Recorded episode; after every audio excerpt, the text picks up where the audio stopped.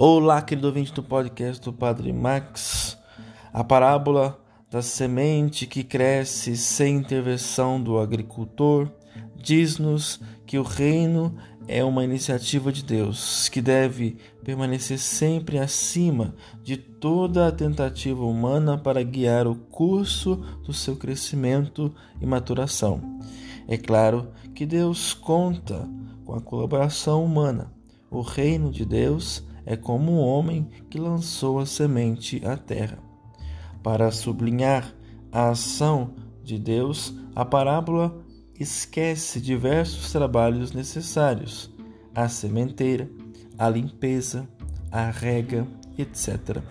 Mas alude o ato de semear.